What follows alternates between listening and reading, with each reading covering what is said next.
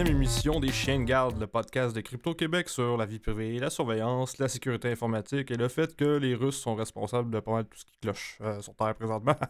c'est une blague, vous aurez compris, je fais de l'ironie. C'est euh, moi, Jean-Philippe de Mathieu, en remplacement de Geneviève La Jeunesse ce soir. Euh, je suis seul au micro, donc c'est spécial, la salle est vide, puis je vais me parler à moi-même, donc j'ai pas l'habitude de faire ça en espérant que ça va donner un assez bon résultat. je vais essayer de pas trop mâcher mes mots. Je sais qu'on me le reproche à toutes les 5 minutes, mais je vais faire de mon mieux en espérant que ça va donner un bon résultat, que je vais être assez divertissant. bon, évidemment, on connaît le principe, c'est une revue de presse à Crypto-Québec au chien de garde, donc c'est pas ça qu'on va faire ce soir. Premier, premier truc, euh, quelques annonces au début. Euh, en fait, une grosse annonce euh, pour Crypto Québec. On vous l'annonce officiellement. On l'a annoncé aussi sur notre page Facebook. nous allons collectivement, l'OSBL qui est Crypto Québec, écrire un livre aux éditions Librex. donc, on a été approché par eux et on a, ben, écoutez, on a, on, a dialogué, on a bien aimé leur, point de vue là-dessus, ils ont bien aimé le, nôtre et je pense qu'on se rejoint à bien des niveaux. Donc, d'ici, euh, en fait, c'est en 2018 qu'on devrait, qu'on doit remettre le projet. Donc, euh, vers la fin 2018 ou peut-être, euh, je pense, le début 2019, là, je me souviens plus exactement dans les termes. vous allez voir un livre avec Crypto Québec comme auteur dessus. Donc, on est plusieurs à écrire le livre. Euh, donc, ça risque d'être fort intéressant. On est bien content pour cette euh, superbe opportunité parce que c'est pas évident. Hein? Les, personnes qui écrivent des livres, les écrivains, entre autres, dont je ne suis pas moi-même, soit dit en passant, euh, ils vont errer dans le désert pendant des années avec un super manuscrit. Puis bon, jamais personne ne va le regarder. Et nous, on est assez privilégiés pour avoir une offre comme ça d'un éditeur d'envergure. Alors, j'en suis personnellement très reconnaissant. Et je pense qu'on va faire quelque chose de bien. évidemment, on va s'enligner pour ce qu'on fait, comme d'habitude, à Crypto Québec, un peu de pédagogie populaire. Euh, ça sera pas euh, sera pas euh, du matériel pour un CISSP, on s'entend là. on n'ira pas dans les détails techniques. Le but c'est de ratisser large. De, de... Parce que nous, on croit à Crypto-Québec, évidemment, que la sécurisation de tous, c'est un bien, c'est pour le bien commun, en fait. C'est une bonne chose, c'est juste une bonne chose de, de, de, ratisser large à ce niveau-là, de pas rester dans une zone de confort, de, juste parler à des gens qui s'y connaissent déjà. Euh, bon, c'est le principe un peu de la chambre d'écho. Nous, on essaie d'aller au-delà de ça. Je pense qu'on réussit bien à date, mais on va, on, va aller une coche plus haut avec, euh, ça. Puis euh, j'en suis bien content. Donc, à vérifier au cours de l'an prochain, à peu près. vous allez voir Vous allez voir sortir ça. Vous allez peut-être même nous voir, tout le monde en parle, qui sait. ça, serait drôle, à maudit. autre nouvelle. merci à tous ceux qui sont venus au Crypto Brunch. la semaine dernière, franchement, c'est une belle réussite. Euh, de, notre, autant de notre côté, puis autant de votre côté, je l'espère, si je me fie au feedback qu'on a eu. Euh, évidemment, c'était à l'UCAM qu'on organisait ça. Euh, c'est la journée de la fête des pères. Euh, ça fait un petit peu plus qu'une semaine, mais bon. Euh, la salle était pleine, 50-60 personnes facile. Euh, tout le monde qui avait réservé était là quand même pour une journée où la majorité des gens n'étaient pas là. Je pense que c'est une belle réussite. Vraiment, de beaucoup, beaucoup, beaucoup, beaucoup, beaucoup de questions. C'était pas évident des fois de, répondre à tout. J'avais plus de voix à la fin, 3 heures de questions-réponses. C'est intense, mais questions pertinentes, questions intelligentes, évidemment, comme je me suis habitué avec tous les événements que j'ai faits avec Crypto Québec et ultérieurement aussi. Euh, donc, euh, merci à tout le monde d'être venu. Euh, très apprécié. Puis, il y en aura d'autres, certainement. Merci de vos dons aussi. Ça va payer à bien. non, non, mais oui, je fais oui, oui, mais non, non. Mais ça va, ça va c'est, apprécié. Puis, ne faut oublier qu'on est nos SBL. On fait ça à, pas temps perdu parce que j'appellerais pas ça du, du, temps perdu en tant que tel. Mais, mais on a tous des jobs et donc, c'est sûr que le à, défaut d'avoir du financement encore, euh, c'est une source de revenus intéressante et on vous remercie de la participation et de vos dons.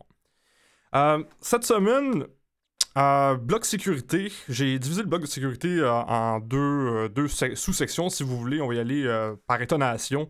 On va commencer par l'Angleterre. Truc intéressant qui s'est passé cette semaine, il y a eu une vague de compromission des systèmes de la Chambre des communes en Angleterre ça a mené à la compromission de au moins 90 comptes de courriels de députés et de leur aide parlementaire. Euh, c'est quand même intéressant. On pas, à, ce jour, j'ai pas vu une revendication de tout ça encore. Euh, on dit, j'ai un article de ZDNet ici que, dit que ça, ça, a été causé en fait par des mots de passe faibles et de ce que je comprends, malgré les, protocoles de sécurité établis par le, Centre de sécurité nationale là-bas, il n'y aurait pas eu d'authentification à deux facteurs qui auraient été déployés à la Chambre des communes, puis dans les comptes de courriel, les différents comptes des députés, de leur aide parlementaire n'avait pas l'authentification à deux facteurs. C'est pas clair encore à ce jour, euh, mais ça semble être le cas parce que des vagues de compromission comme ça, euh, c'est beaucoup plus difficile à, mettre en branle, si vous voulez, quand tu as un autre facteur d'authentification. Évidemment, si tu reçois un SMS sur euh, ton téléphone cellulaire pour configurer, pour confirmer un, login à telle telle place, euh, si t'es pas en possession de ce téléphone cellulaire-là, ça devient plus compliqué euh, compromettre le compte en question. C'est pas impossible, surtout si on parle de SMS, on vous en a déjà parlé, le, protocole de gestion d'envoi SMS est, est, vulnérable et considéré plus vraiment secure. Il y a d'autres méthodes de s'identifier à deux facteurs. Euh, que ce soit par un YubiKey, que ce soit par un, one-time password généré via une application comme Google Authenticator, ce genre de truc-là. Euh, évidemment, c'est plus compliqué, mais quand on a une vague de compromission comme ça, euh, c'est à se demander qu'est-ce qui, qui se passait exactement. quand même, à la Chambre des communes, on, parle de députés qui ont perdu le contrôle de leur compte courriel.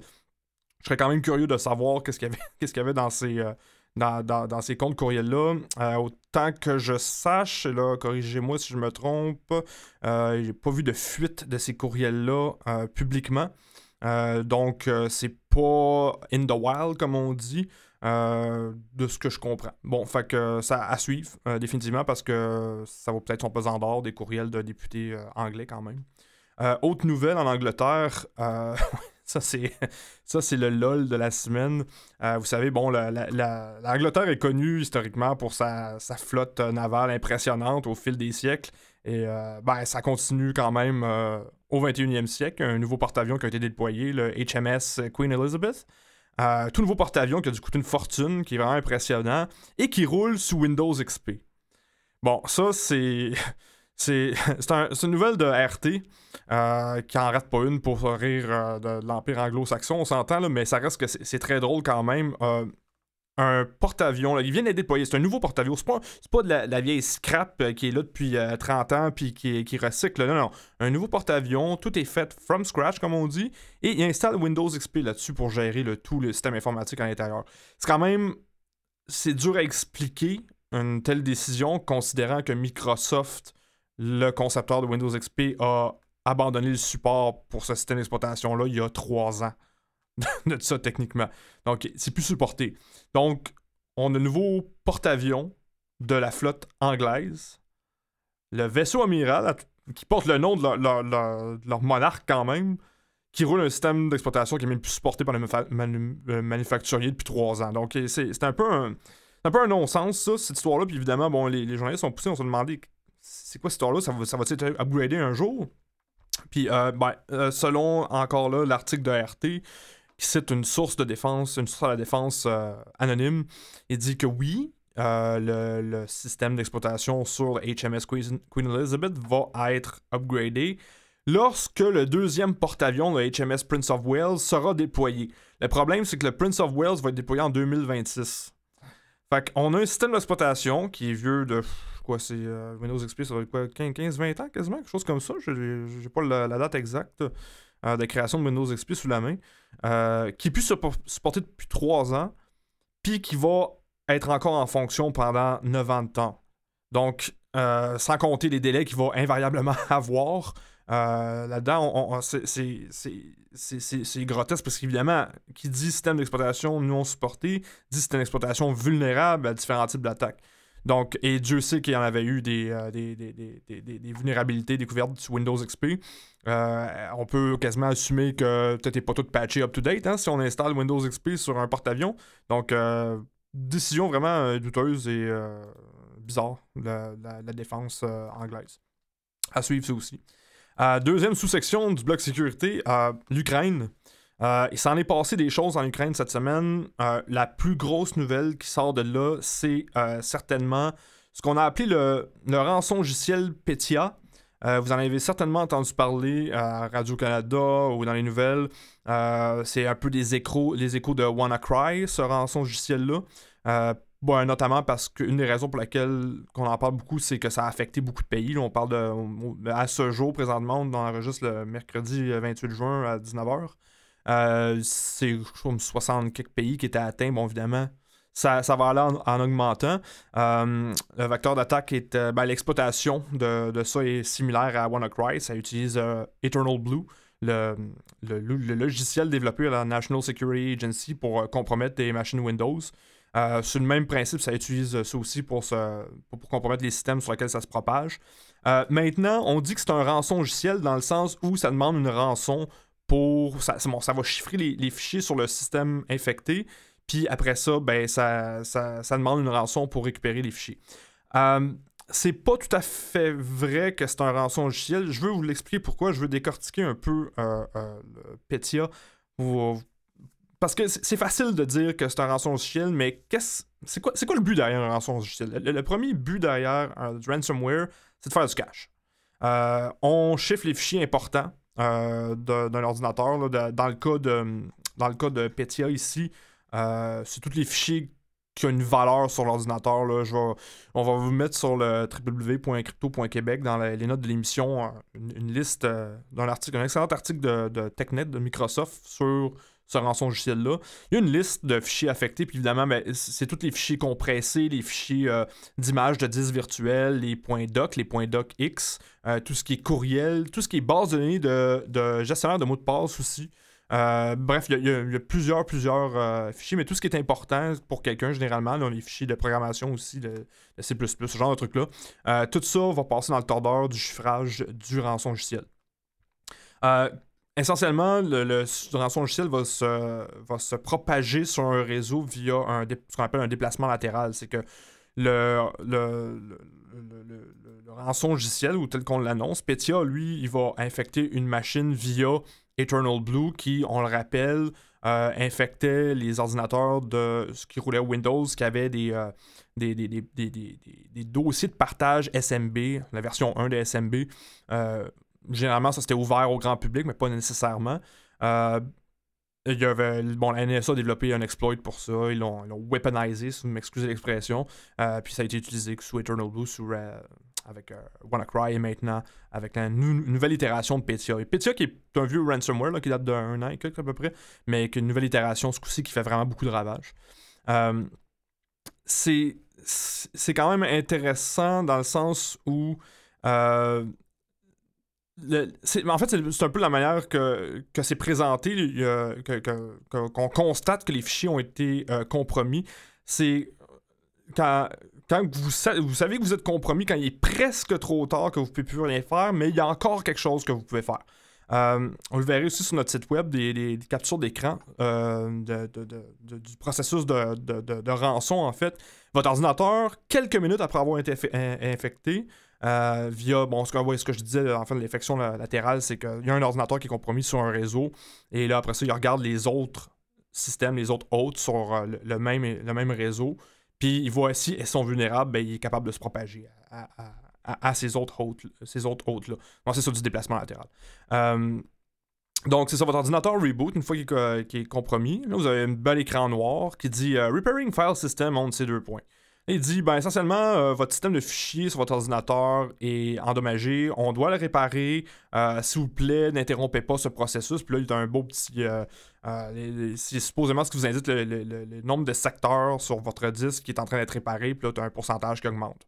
Là, ça a l'air d'un écran légitime de, de vérification de système de fichiers lors de l'amorçage d'un disque. ça n'en est pas un, ce n'est pas légitime c'est euh, ça fait partie de Petya. Ce que Petya fait en fait, euh, c'est vous savez comme dans un disque, vous avez votre, le premier, bon c'est un disque euh, qui soit dur ou un solid state est divisé en secteurs. Le premier secteur, c'est ce qu'on appelle communément le master boot record ou le, secteur d'amorçage. C'est là qui dit essentiellement les informations de base sur le disque, le, comment que le disque est partitionné ou divisé, euh, s'il y a un bootloader installé dessus, donc euh, qu'est-ce qui charge votre système d'exploitation principal sur votre ordinateur. La majorité des gens, mettons, qui utilisent Windows, ben, c'est transparent pour eux. Ça, eux autres, ils ouvrent leur ordinateur, ça boot Windows, puis bon, il y a juste un système d'exploitation dessus. Ceux qui ont un peu bidouillé un peu plus avec euh, les ordinateurs savent que, bon, c'est possible d'installer un autre système d'exploitation en parallèle avec celui qui est déjà là, exemple Linux. Il y a bien des gens qui ont installé Linux en parallèle à Windows sur un seul et même disque. Donc à ce moment-là, ben, le bootloader fait la job de, de, loader le système, d'exploitation voulu. Euh, ce que Petit a fait, c'est que ça remplace le bootloader par défaut, ce qui est la première chose qui est chargée lors du démarrage du système. Donc, qu'est-ce qu'on a? Au lieu d'avoir le démarrage de Windows, le démarrage de Linux, le démarrage d'un des deux systèmes d'exploitation qu'on veut? On a cet bel écran noir qui dit qu'on est en train qu'il a un problème avec, le, système de fichiers qui doit être réparé. C'est à ce moment-là, le processus où le, pourcentage augmente sur l'écran, ce qui semble être pour le citoyen lambda, si on veut, euh, un processus qui est parfaitement logiciel, puis euh, parfaitement légitime, puis là, ben, ah ben, mon Dieu, il est en train de réparer mon ordinateur en mieux, il faut pas, ça va être marqué en gros en grosse lettre majuscule, ne pas interrompre. C'est préférable de ne pas interrompre le processus. Le pourcentage, là, c'est ce qui est en. C'est vos fichiers, en fait, qui sont en train d'être euh, chiffrés. Euh, sont en train d'être mis de manière euh, quasi récupérable. Euh, donc, c'est le moment où jamais d'interrompre le processus. au moment où j'enregistre, je sais pas si c'est possible encore si on reboot au moment même où on voit ce processus-là, si euh, s'il y a un moyen d'interrompre de, pour de bon le, chiffrage des fichiers, euh, ça reste à voir. J'ai pas pu le tester sur un ordinateur en tant que tel, euh, mais c'est sûr que si le Master Boot Record est à, ce moment-là est, réécrit par la rançon logicielle, ça, risque de devenir problématique. il faudrait voir à ce moment-là. c'est le processus qui est enclenché de chiffrage de vos fichiers. Après que c'est terminé, si vous le laissez rouler, ce processus-là, ben là, vous avez bel écran, euh, bel écran noir avec du texte rouge qui vous dit ben, oups, vos, fichiers importants sont chiffrés. Euh, puis c'est là que la demande de rançon est présentée. Euh, la personne ou le groupe qui a fait ça demande 300 dollars en Bitcoin, l'équivalent en 300 dollars, j'imagine US, c'est pas mentionné, mais 300 dollars US en Bitcoin, de l'envoyer à une adresse, puis tu as l'adresse évidemment du du portefeuille euh, Bitcoin, qui est une chaîne hexadécimale. Euh, puis aussi, une autre étape qui vous demande, euh, dans, parce que là, bon, chaque, chaque, disque est chiffré avec des, avec des fichiers importants qui sont chiffrés, a une clé unique d'identification. Il vous demande d'envoyer cette clé-là à une adresse, je pense que c'est wowsmith12356 at posteo.net. Euh, donc, vous envoyez une rançon à la, logiquement, pour, supposément pour récupérer vos fichiers, il faut envoyer une rançon de 300$ à une adresse en Bitcoin, à une adresse, euh, un Bitcoin Wallet. Après ça, vous envoyez votre clé unique qui est une super longue string euh, que l'utilisateur moyen ne pourra pas copier parce que c'est sur un écran, écran d'amorce. Donc, oubliez ça, faire highlight avec votre souris copier-coller. Vous n'êtes pas rendu dans le système d'exploitation encore, là, fait que ça marche pas. Euh, fait vous le transcrire à la main ou le transcrire sur un autre dispositif. Vous envoyez ça par courriel à une adresse qui maintenant, sans grande surprise, a été suspendue. Euh, le compte WildSmith 1234567posteo.net a été suspendu quelques heures après que ça a été évident qu'il y a eu une propagation euh, qui a commencé en Ukraine. Euh, c'est étendu par la suite. Donc maintenant, l'adresse Bitcoin fonctionne toujours. Toujours possible, évidemment, d'envoyer des paiements là-bas, mais c'est plus possible de rejoindre le gars qui a créé la rançon ou les personnes qui ont créé la, la, rançon en tant que telle, puisque le compte est suspendu. Fait inutile de dire que c'est une bonne manière de. Un bon moment pour vous rappeler de ne jamais payer de rançon pour ce genre de truc-là. C'est. Euh, ben non seulement ça prouve que vous avez de l'argent pour payer maintenant et potentiellement par la suite, mais vous n'avez aucune garantie que vous, allez recevoir une, une clé de déchiffrage ou euh, que les personnes en question vont honorer euh, votre demande en fait de déchiffrer leur fichier. Euh, doublement dans ce cas-ci, puisque de toute façon, l'adresse en question qui est listée, ben, elle fonctionne plus. Donc, c'est quand même intéressant parce que c'est présenté, Petya est présenté comme un rançon logiciel, mais comme je vous disais tantôt, le but d'un rançon logiciel, c'est de faire de l'argent. là, on est dans une situation où que le master boot record de l'ordinateur est complètement euh, réécrit. Que rebooter, comme je vous dis, je ne l'ai pas testé, mais là, ça risque d'être extrêmement difficile de.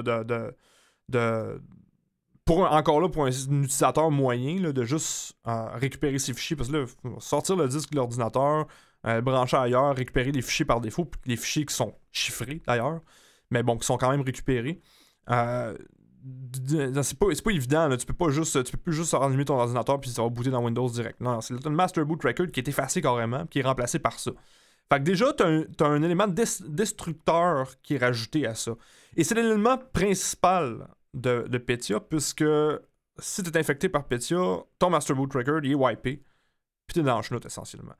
Euh, si c'est une manière de faire de l'argent, comme un vrai rançon logiciel, dont la raison principale d'un rançon logiciel est, ça, euh, c'est une des pires manières, une des pires implantations que j'ai vues. C'est on, demande aux gens d'envoyer les informations propres à leur, à, leur victimisation, une adresse qui, qui, a été en ligne pendant quelques heures seulement. Donc, euh, euh, puis c'était évidemment que c'est ça qui allait arriver. Je veux dire, Postéo.net n'allait pas laisser ça, ce compte-là actif, sachant très bien que euh, il y, avait quelque chose comme 12 500 dans les premières heures en Ukraine. Il y avait 12 500 systèmes différents compromis. Ça s'est partagé super vite. Évidemment qu'elle allait, éliminer le compte dès le départ. Donc, si c'est une manière de faire de l'argent, c'est un échec lamentable. Il faudrait vérifier aussi l'adresse euh, l'adresse euh, Bitcoin, le, Bitcoin Wallet en tant que tel, qui est dans le, message d'avertissement du rançon logiciel. Euh, savoir combien que d'argent qui a transité vers cette adresse-là. Parce qu'évidemment, bon, qui dit crypto-monnaie dit un, livre comptable public. Hein? C'est tout ce qui est une adresse de Bitcoin. On peut voir c'est quoi l'argent qui a transité euh, vers cette adresse-là, de cette adresse-là. On sait juste pas qui envoie l'argent ou qui reçoit l'argent. Euh, donc, il y a une manière de, voir, c'est public, c'est un, comme un ledger public, si vous voulez, une base de données distribuée. Euh, il faudrait voir si, combien ils sont faits d'argent. Moi, je pense que ça doit pas aller même, plus que quelques centaines de dollars parce que, comme je vous dis, les gens ont à peine eu le temps de, ils peuvent encore payer, mais ça donne rien. Vous n'aurez pas votre clé de déchiffrage parce qu'il n'y a aucune manière pour la personne qui a chiffré votre ordinateur, et même si elle le voulait, de vous envoyer la, clé de déchiffrement parce qu'ils ne savent pas euh, c'est quel ordinateur qui est affecté parce que tout est envoyé au compte qui a été suspendu, au compte email qui a été, suspendu. Donc, euh, est-ce que c'est un rançon logiciel? Bof. Techniquement, oui, une demande de rançon, mais euh, c'est bien plus destructeur que d'autres choses. Donc, morale de cette histoire, mettez à jour vos ordinateurs, mettez à jour votre parc informatique. On le dira jamais assez souvent. C'est Petya utilise Eternal Blue, qui est un exploit de la CIA, euh, qui a été qui exploité une faille qui a été patchée par Microsoft en mars dernier. Euh, mettez à jour vos systèmes. Encore là, si vous mettez à jour vos systèmes, si vos systèmes sont configurés correctement, si vous n'avez pas de partage SMB ouvert au grand public, euh, ce que vous ne devrez pas avoir de toute façon, vous, limitez beaucoup le, la, portée en fait de ça. Donc, euh, c'est les mêmes conseils qui reviennent constamment. Hein? Patchez vos systèmes, patchez vos systèmes, patchez vos systèmes. Ça fait la job de trois quarts du temps. Euh, autre nouvelle en provenance de l'Ukraine, et bon, là, je, prétends pas que c'est relié, là, mais c'est juste une drôle de coïncidence. Euh, un, je crois c'était le, le, chef des forces spéciales de renseignement militaire en Ukraine qui a été tué dans un attentat à la voiture piégée dans la capitale, Kiev. Euh, très peu, très très peu d'informations euh, là-dessus. Colonel Maxime Chapoval euh, du Chief Directorate of Intelligence. Il a été tué là-dedans à peu près au même moment où tout ça s'est arrivé. Bon, comme je ne sais pas, pas que c'est relié. c'est juste que moi, les coïncidences, bon, je crois pas trop à ça. Donc, c'est quand même intéressant. Une coïncidence intéressante. Donc, à noter. Euh, pour terminer, une nouvelle euh, qui, est, qui est intéressante euh, et qui vaut la peine. ça vaut la peine de revenir là-dessus parce que beaucoup de gens réalisent pas ce genre de truc-là. C'est CNN Tech rapporte Google will no longer read your emails to tailor ads. En gros, c'est Google ne lira plus vos courriels pour peaufiner les, la publicité qu'il vous envoie. Évidemment, euh, vous le savez sûrement, si vous ne le savez pas, c'est bon à savoir. Gmail, le service de courriel entre guillemets gratuit de Google, euh, ben, il lit le contenu de vos courriels. Parce que Google, c'est pas un engin de recherche. Hein. Je vous rappelle, Google, c'est une euh, compagnie de ciblage publicitaire. Ou du moins, ça l'était à l'origine. Maintenant, c'est beaucoup plus que ça. C'est tentaculaire. mais c'est beaucoup leur revenu dépend beaucoup de la, leur capacité d'analyser tout ce qui, vient de vous, qui va vers vous, euh, savoir votre groupe d'âge, votre sexe, vos, préférences au niveau des livres, vos préférences culinaires, euh, qu'est-ce que vous browsez sur Internet, qu'est-ce que vous recherchez sur Google, bien sûr, pour vous compartimentaliser dans un petit carré euh, dans lequel on sait que ah, ben, cette personne-là, d'âge entre 18 et 25 ans, euh, mâle dans, un centre urbain qui aime le gaming, ben, on va lui envoyer des pubs de Nintendo, on va y envoyer des pubs euh, plus ciblés euh, euh, de, de, comptes quelconques sur YouTube, ce genre de truc-là. Donc, c'est ça le modèle d'affaires à la base de, Google. Et c'est pour ça, d'ailleurs, il ne faut pas se surprendre qu'il n'y a jamais eu de support intrinsèque et natif à Gmail pour le chiffrage. Hein? c'est pas comme si Google n'avait pas les capacités ou même le désir jusqu'à un certain point, à un certain niveau, mais pas au niveau des mails, de, déployer le chiffrement. Hein? Je rappelle, il y a un an et demi, deux ans, Google a quand même été l'un des chefs de file pour tout ce qui est pushage de HTTPS, le déploiement des certificats SSL au maximum le plus possible dans tout ce qui est euh, transactions web. Ils, ont été une des compagnies qui a vraiment poussé beaucoup là-dessus. Mais, ironiquement, leur service de messagerie n'a jamais eu du support intrinsèque pour le chiffrage. Euh, vos emails, une fois qu'ils sont, sur euh, le, service de Gmail, ben, sont, sont ouverts à la lecture et c'est le but premier de ça, évidemment, pour, euh, ben, pour faire leur, modèle, pour euh, répondre à leur modèle d'affaires. Google a besoin de lire vos courriels qui ne devaient pas être chiffrés. Maintenant, ils le feront plus. Euh, c'est ce qu'ils disent. là, vous allez ah, cool, bonne nouvelle. Mais en fait, non. C'est qu'ils n'ont plus besoin de le faire. C'est, ça qui est grave. C'est qu'ils vont utiliser d'autres, d'autres sources d'informations pour vous envoyer de la publicité ciblée. Euh, exemple, une des sources d'information qui, vaut de l'or pour Google, c'est YouTube. Parce que oui, vous savez, YouTube appartient à Google. Euh, ben là, on peut. Ils ont réalisé qu'ils pouvaient extirper assez d'informations encore là, les vidéos visionnées par la personne, les vidéos qu'elle met en ligne, les mots-clés qu'elle utilise pour chercher telle ou telle vidéo sur YouTube, quel lien elle envoie à quelle personne. Ça donne assez d'informations maintenant avec tout ce que Google a déjà via Gmail pour faire du ciblage spécifique de, de, publicité euh, de ses usagers.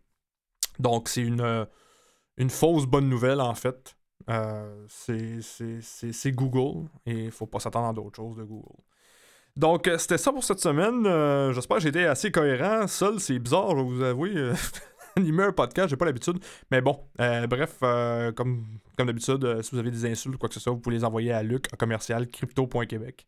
Euh, donc, euh, merci de nous avoir écoutés. Je vous rappelle, allez sur notre site web www.crypto.québec. Allez nous mettre une bonne petite 5 étoiles sur iTunes euh, et compagnie. On aime bien ça. Nous autres, j'aime vous lire aussi. vous pouvez envoyer des messages à équipe commercial crypto.québec pour nous contacter. J'aimerais remercier Mathieu Tessier à la sonorisation, Sophie Thériault aux médias sociaux, Bonhomme pour l'identité graphique et Danny Provencher Under Electric Light pour l'indicatif sonore. Merci beaucoup à Vue et Voix et leurs euh, relativement nouveaux locaux sur Sherbrooke-Est pour nous donner cet espace et cette opportunité d'enregistrement. Donc, pour moi-même, Jean-Philippe Descaries Mathieu, je vous souhaite une bonne soirée.